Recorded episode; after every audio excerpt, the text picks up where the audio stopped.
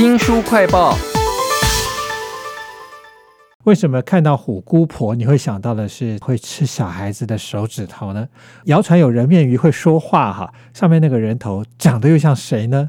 这些形象其实都其来有自啊，经过了很多的演变哦。为您介绍花了十年走遍了全台湾采集出来的各种故事，而且是用画的、用写的出来的台湾妖怪百宝图啊，请到了说书人吕维正，维正你好。主持人好，各位听众朋友，大家好。这些台湾才有的妖怪啊，它的长相来源是什么呢？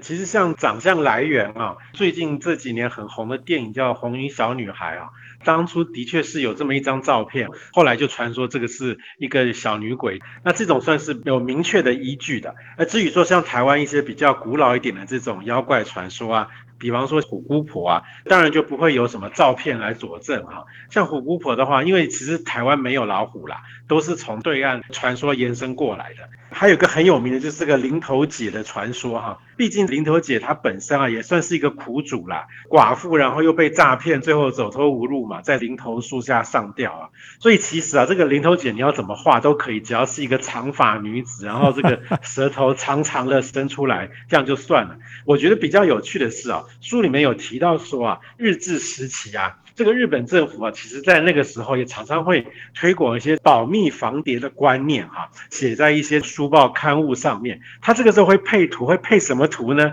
他就把间谍画的跟妖怪一样，然后意思就是说，大家的防间谍啊，就要像防妖怪一样。所以说，其实妖怪是什么形状，都是靠大家自己想象。我真想去看看当年的《日日新报》防谍宣传上面画的妖怪又是长什么样子呢？都在这本《台湾妖怪百宝图》哈，可以看得出来作者是花了一番功夫啦。如果要讲到喜欢妖怪的话，我想日本是更专精哈。他们甚至有各种的图鉴啊、怪谈啊、文字、图像、电影都描写的超好的。其实正要讲到妖怪这方面的研究啊。好像全世界就是日本啊，比较有系统，而且还比较有历史啊。根据这个书的说法，妖怪的研究在日本啊，最早哈，他们还是会参考像是《山海经》啊这种上古时代这种经典的这种妖怪的图鉴等等啊。之后就开始有了自己的发展。到了江户时代啊，这些妖怪就不如大家想象中那么恐怖啊。因为江户时代很重视一些娱乐嘛，他们就会利用像是这个浮世绘啦、歌舞剧这些方式啊，把妖怪做成娱乐的题材，所以渐渐的就就没有那么可怕了啊。但是呢，日本的妖怪并不会只是一个纯粹娱乐而已啊。后来呢，他们就有一些民俗学者啊，就开始研究说，诶，为什么会有妖怪的传说会出现？所以就会有所谓的田野调查，到那种乡下地方去啊，专门去听当地人说啊，这个地方曾经有什么妖怪，然后故事经过怎么样。像这样的一个过程啊，可以说是日本现在啊主流的研究妖怪的一个方法。那当然也会有像水木茂这些专门把妖怪画出来非常具体的形象。我刚刚都在讲日本啊，其实啊，台湾这方面的妖怪研究啊，基本上也就是循着日本这样的一个方式源远流传下来。比方说，台湾现在研究妖怪还有出书的，像是中研院的一个研究员叫林美荣。那至于说像水木茂一样这样会画画的，哎，我们就可以来参考现在这本书《台湾妖怪百宝图》，他们就是根据很多传说，然后试着把妖怪用一个比较可爱的形式啊画出来。所以这本《台湾妖怪百宝图》里头，像是黄衣小飞侠或者是红衣小女孩啊，这种形象都绝对是日本没有的，台湾原创。至于画了可不可爱、恐不恐怖呢？大家来看这本书啊。我曾经介绍过一本小说，就是在讲说怪谈啊，因为越传越扭曲，结果就失真了哈。那台湾的妖怪故事是不是也经过这种很多的扭曲啊，或者是绘声绘影？结果到我们眼前的时候，根本就跟原始的时候差异很大呢？对，其实这里面举了好几个例子啊，真的是蛮传神的。有一个是作者自己发掘，相当夸张。他说他曾经看过一个外国的报纸啊，画了一个在中国地区出现的妖怪，成群结队的一种怪兽而，而且刀剑啊没有办法伤害它，而且呢都口吐怪烟，见人就吃。重点是这张图啊，是官府啊画那种悬赏的那种画，那公告贴出来的。实际上作者说啊，这其实根本讲的就是洋人啊。什么洋人？就是说清末这个时候啊，有很多外国人来到这个地方，他们为什么刀剑不能伤人？因为他们有那个火枪嘛，火枪当然比刀剑要快啊。口吐怪烟是什么意思呢？他们可能就是抽烟啊，或者是鸦片之类。这个扭曲成这样，真的很夸张。然后屏东有个猫鼻头啊，有个洞穴，古早也传闻说里面有一些长得很异形的妖怪，出来会抓这个牛回去吃啊。其实根据考证啊，那个地方应该是曾经在这个大航海时代啊，有些外国船只啊遇到海难啊，那个水手就飘落到那个岸上，住在那个洞里面，然后呢，他们不得已要找食物嘛，就抓了牛回去吃啊，结果当地的民众就觉得说那些人外国人长相很奇怪，就是妖怪。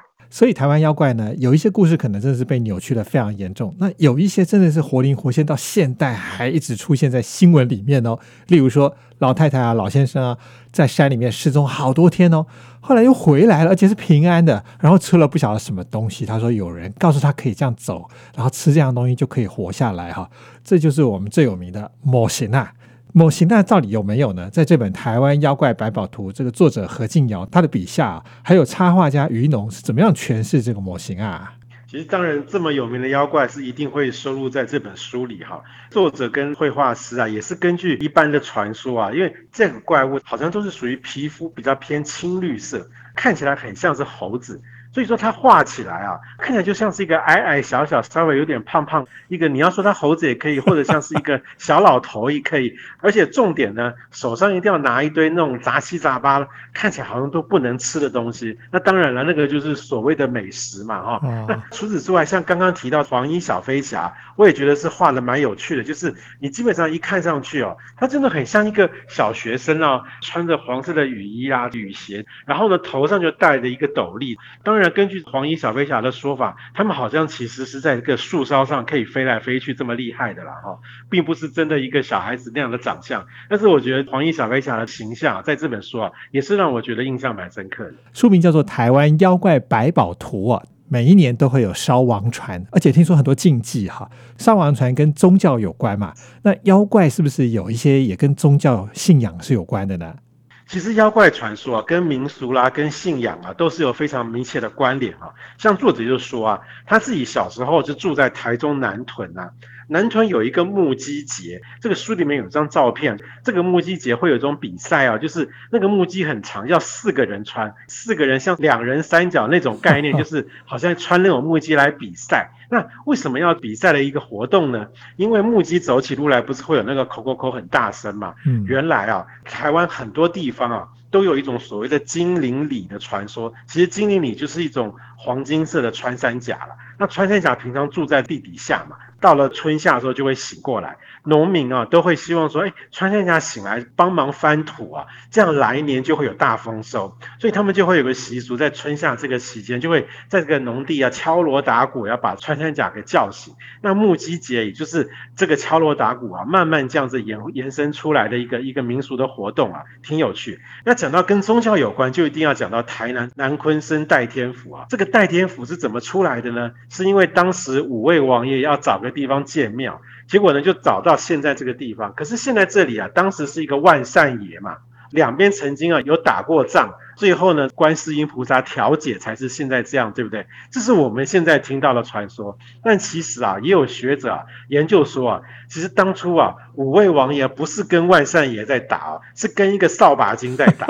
这个扫把精就是在当地啊有一些死人的遗体啊就埋在那里，然后又加上一一只扫把，这个扫把日久就成精，因为当地是风水宝地嘛。所以五位王爷过来啊，并不是跟万善爷打，而是跟扫把精打。只是现在这个传说好像现在就比较没有人知道了。讲到扫把精就觉得很可爱啊。台湾妖怪百宝图里面有没有一些比较不是那种传统妖怪，然后有点可爱感觉的东西呢？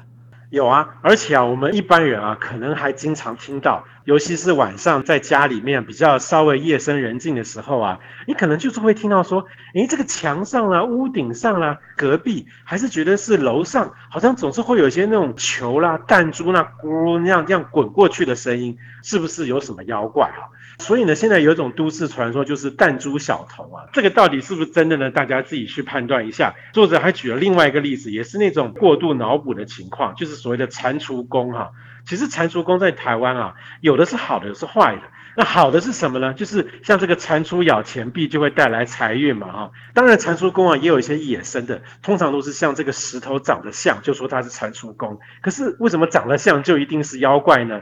原来是因为啊，当地河川有的时候会因为溪水多寡，流动的方式它就变了。那个原本是往这边流，结果就变成往那边流。那河流变了，可是石头没变。结果呢，人们就会觉得说，哎，奇怪，好像石头会动哎，然后就觉得说啊，那个叫做蟾蜍宫。这些可能都算是一种比较脑补的结果。书名叫做《台湾妖怪百宝图》哦，是一个作家呢何静瑶。